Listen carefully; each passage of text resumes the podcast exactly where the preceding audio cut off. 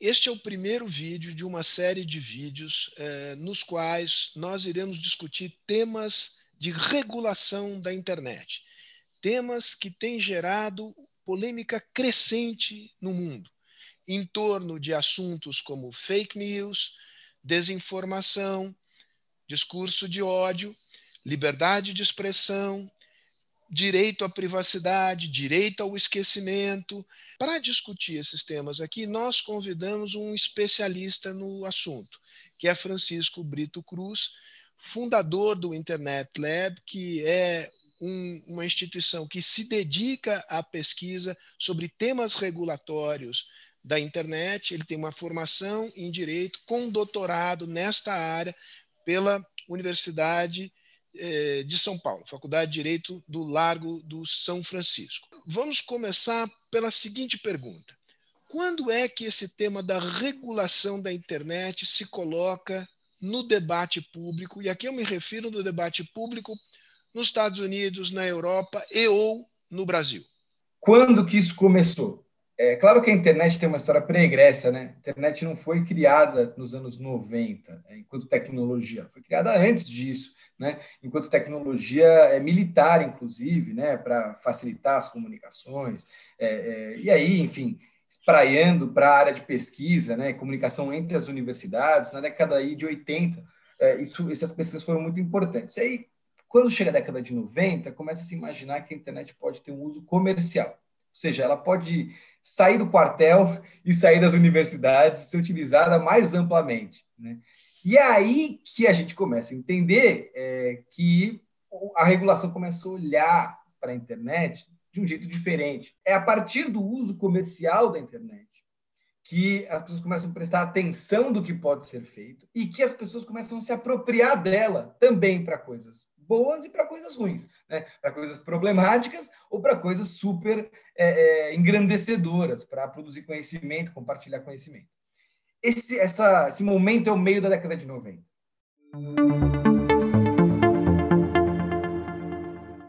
Uma coisa que marca a abertura desse primeiro ciclo né, de conversa sobre regulação é o pânico moral um pouco sobre a internet. É, é isso é bem característico desses debates dali do meio da década de 90. Né? Então, a ideia de que as pessoas iam ter contato com conteúdos muito problemáticos, porque não existia filtro, não tinha um editor para dizer quem podia publicar uma coisa na internet ou não. Né?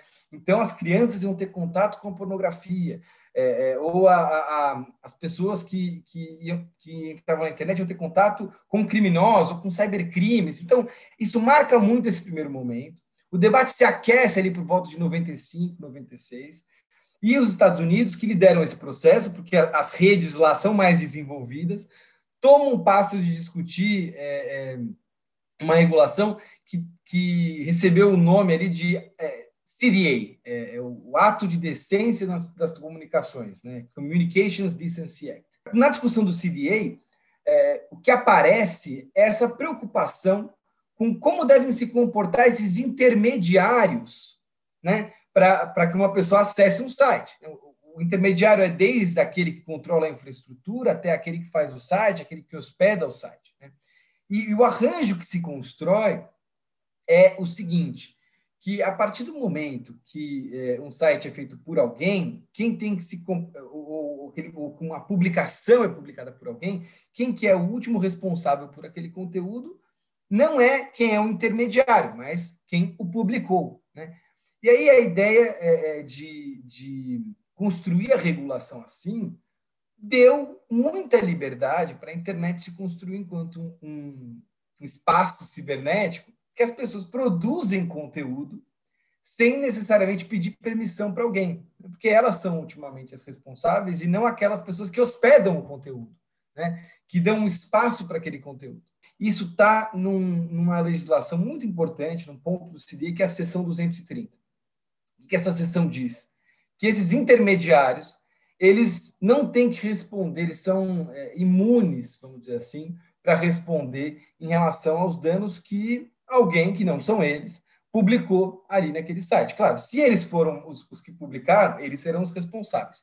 Mas eles só estão dando espaço para que aquela pessoa publique, né? só estão abrindo a plataforma, e essa pessoa não pede permissão para publicar, vamos dizer assim, eles não são os responsáveis por aquele conteúdo. Né? Eles são eles têm imunidade. Essa cláusula de imunidade não foi dada a eles de graça, Sérgio. Esse é bem importante da gente comentar. É, há uma coisa que acompanha é, é essa, essa regulação, que é a ideia de, de eles serem bons samaritanos. O que significa isso? Significa que, ok, eles vão ter imunidade, mas eles vão fazer o possível para não deixar que usuários postem conteúdos problemáticos, ilícitos, é, é, é, é, é conteúdos que podem escandalizar as pessoas, que, que podem ser contra, vamos dizer assim, um uso saudável da internet. Então, você coloca na mão deles um escudo e uma espada.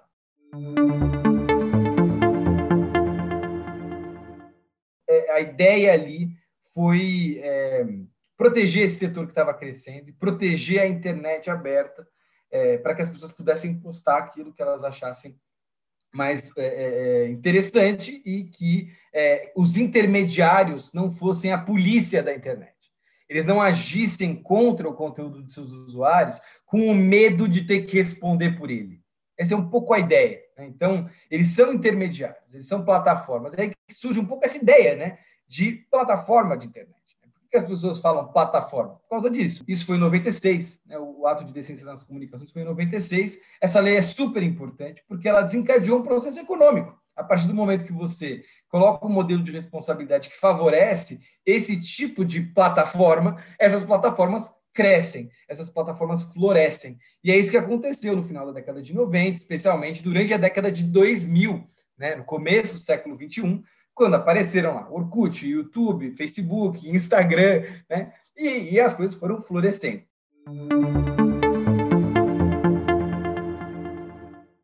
Teve uma questão importante nesse ciclo que apareceu um pouco na, na, no meio disso, né? E a Europa foi super importante para isso. Foi a, a, ideia de que essas plataformas começaram a direcionar publicidade e essa, esse direcionamento de publicidade, que é o grande coração do modelo de negócio que elas têm, né? É, era feito a partir da coleta e tratamento de dados pessoais. Então, o que apareceu no meio do caminho foi uma preocupação com essa atividade específica né, de coleta e tratamento de dados pessoais. A Europa, é, é, até por um histórico né, de proteção do direito à privacidade, de olhar para a privacidade para além de uma noção de autonomia, né, de que ah, eu posso abrir mão se, eu, se um consentimento, eu posso abrir mão da minha privacidade, a Europa vai um pouco além e fala assim, bom, não é em todos os casos que os usuários de internet sabem tudo que está envolvido aí. Eu preciso ter uma regulação mais intervencionista em relação à privacidade. E é, o debate no meio da década de 2000 foi bem tomado por isso também.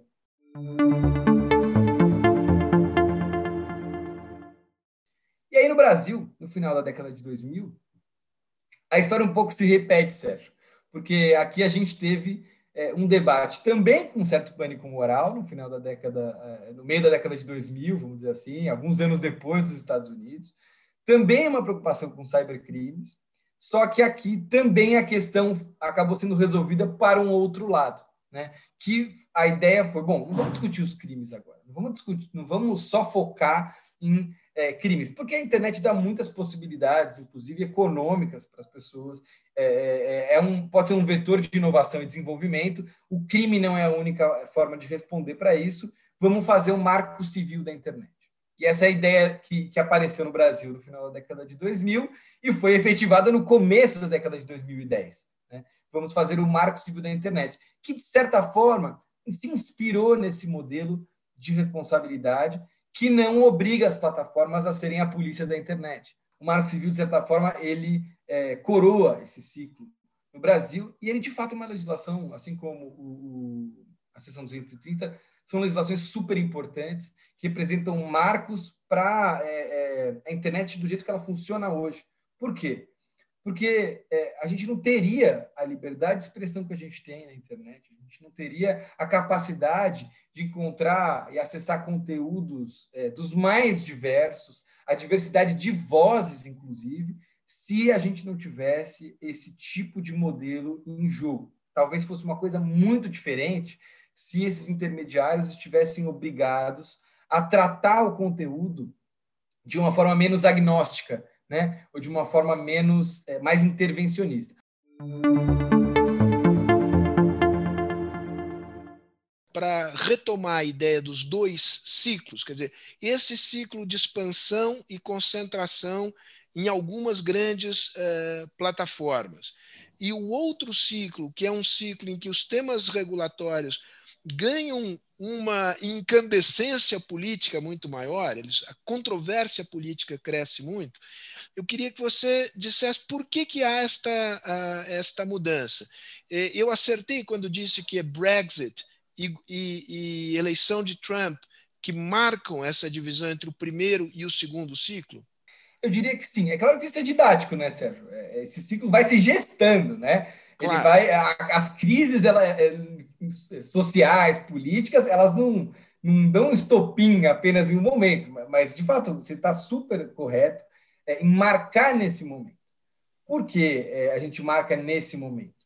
É, porque é claro que durante a década de 2000, no comecinho da década de 2000, não era todo mundo que usava a internet. Então, é, isso até poderia, vamos dizer, o, o, o início, a semente dessa crise, dessas questões, podia estar lá, mas não estava tão profundo, tão disseminado. Né? A partir do momento que todo mundo da sociedade está usando a internet, está usando a internet no celular, uma, uma, uma virada super importante da tecnologia durante a década de 2000, né? colocou é, é, a internet no bolso das pessoas. Né? A partir desse, dessa evolução, disseminação, a gente começa a, a, perceber que o que existe de crise social e política poderia é, se ligar ou ter uma, uma afinidade com essa comunicação de muitos para muitos.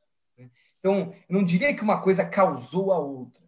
É, essa crise que a gente vive, do ponto de vista da, de erosão das instituições democráticas, do ponto de vista de surgimento de é, é, lideranças é, é, é, populistas, todas essas questões sociais, elas não necessariamente causam ou são causadas pela tecnologia, mas elas têm uma afinidade com a tecnologia e com essa comunicação de muitos para muitos. E aí, nesse momento, a gente tem, é, ali 2016, a gente tem a expressão disso, né? A gente tem a, a internet sendo palco, de certa forma, para um momento super importante do ponto de vista geopolítico e do ponto de vista social e do ponto de vista é, é, é, global, né? E aí nessa hora todo mundo volta os olhos para as redes sociais e fala assim, mas, mas como é que a coisa chegou onde ela chegou?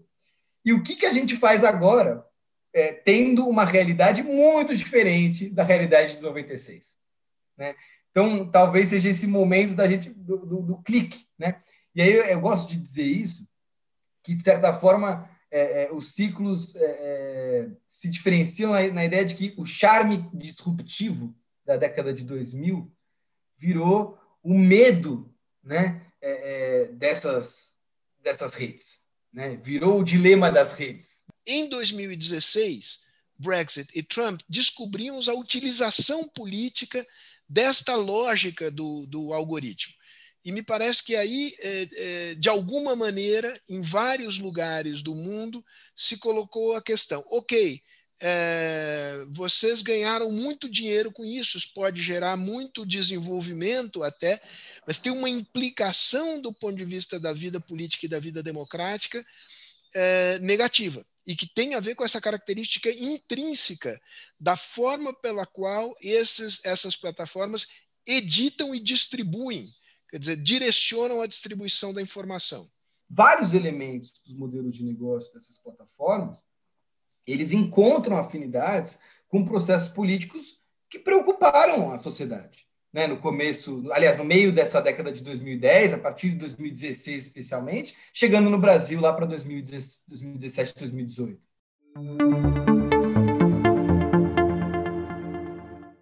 E aí a gente tem que entender que isso abre um outro ciclo de maior preocupação com a proteção dessa esfera pública, porque a esfera pública mudou de figura, ela, vamos dizer, se digitalizou, e uma maior preocupação com as democracias, com os direitos fundamentais, na, no momento que as instituições democráticas, não só por causa da internet, mas a partir de um processo que também está na internet, encontram-se em erosão, encontram-se em crise. Né? Então, entra em jogo aí questões que não estavam em jogo antes, né? que foram, vamos dizer, construídas nesses modelos de negócio ou mesmo nesses modelos de regulação. Então, dá alguns exemplos.